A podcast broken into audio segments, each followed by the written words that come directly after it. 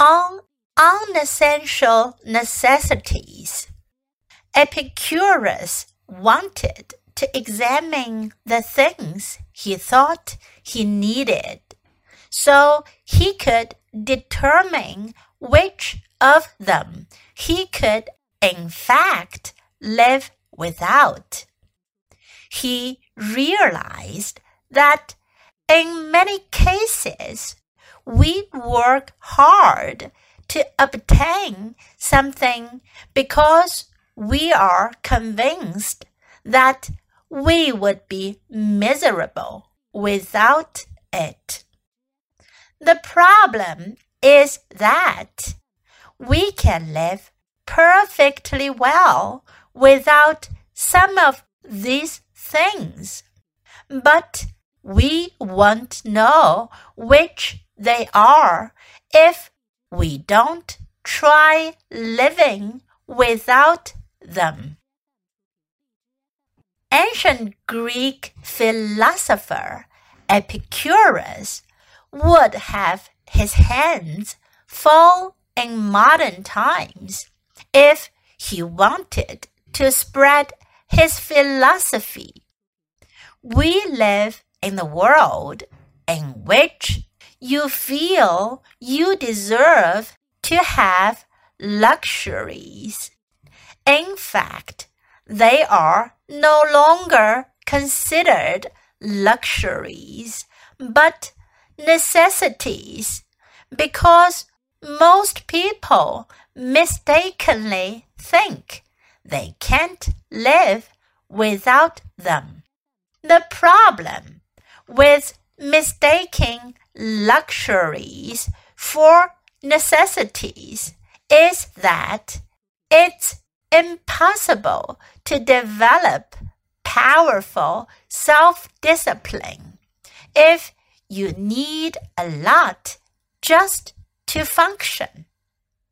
How is a person who believes that they need to eat empty calories in the form of burgers, pizzas, or white bread supposed to lose weight? How likely is that an individual who thinks that it's necessary to lease a new car every two years will exert enough self discipline to save money and deprive himself or herself of what they consider a basic human need. Periodically try living without something that you consider a necessity.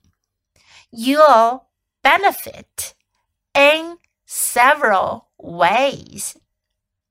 First, you'll voluntarily put yourself in an uncomfortable situation that will help you expand your comfort zone and develop your mental resilience.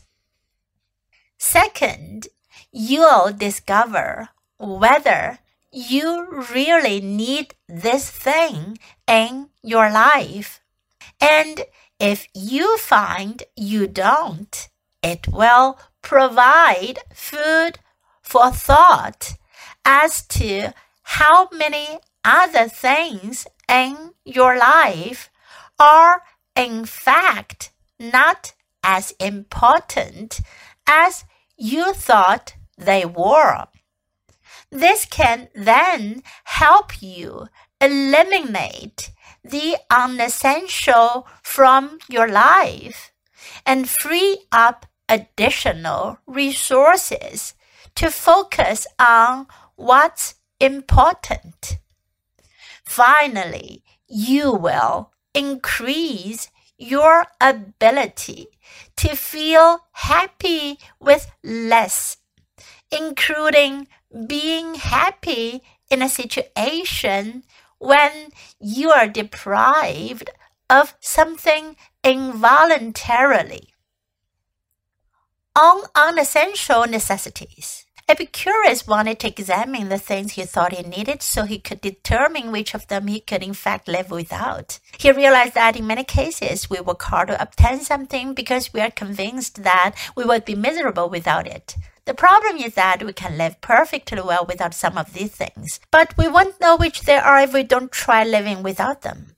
Ancient Greek philosopher Epicurus would have his hands full in modern times if he wanted to spread his philosophy. We live in a world in which you feel you deserve to have luxuries. In fact, they're no longer considered luxuries but necessities because most people mistakenly think they can live without them. The problem with mistaking luxuries for necessities is that it's impossible to develop powerful self discipline if you need a lot just to function. How is a person who believes that they need to eat empty calories in the form of burgers, pizzas, or white bread supposed to lose weight? How likely is that an individual who thinks that it's necessary to lease a new car every two years will exert enough self discipline to save money and deprive himself or herself of what they consider basic human need? Periodically try living without something that you consider necessity. You're benefiting several ways. First, you will voluntarily put yourself in an uncomfortable situation that will help you expand your comfort zone and develop your mental resilience. Second, you'll discover whether you really need this thing in your life. And if you find you don't, it will provide food for thought as to how many other things in your life are in fact not as important as you thought they were. This can then help you eliminate the unessential from your life and free up additional resources to focus on what's important. Finally, you will increase your ability to feel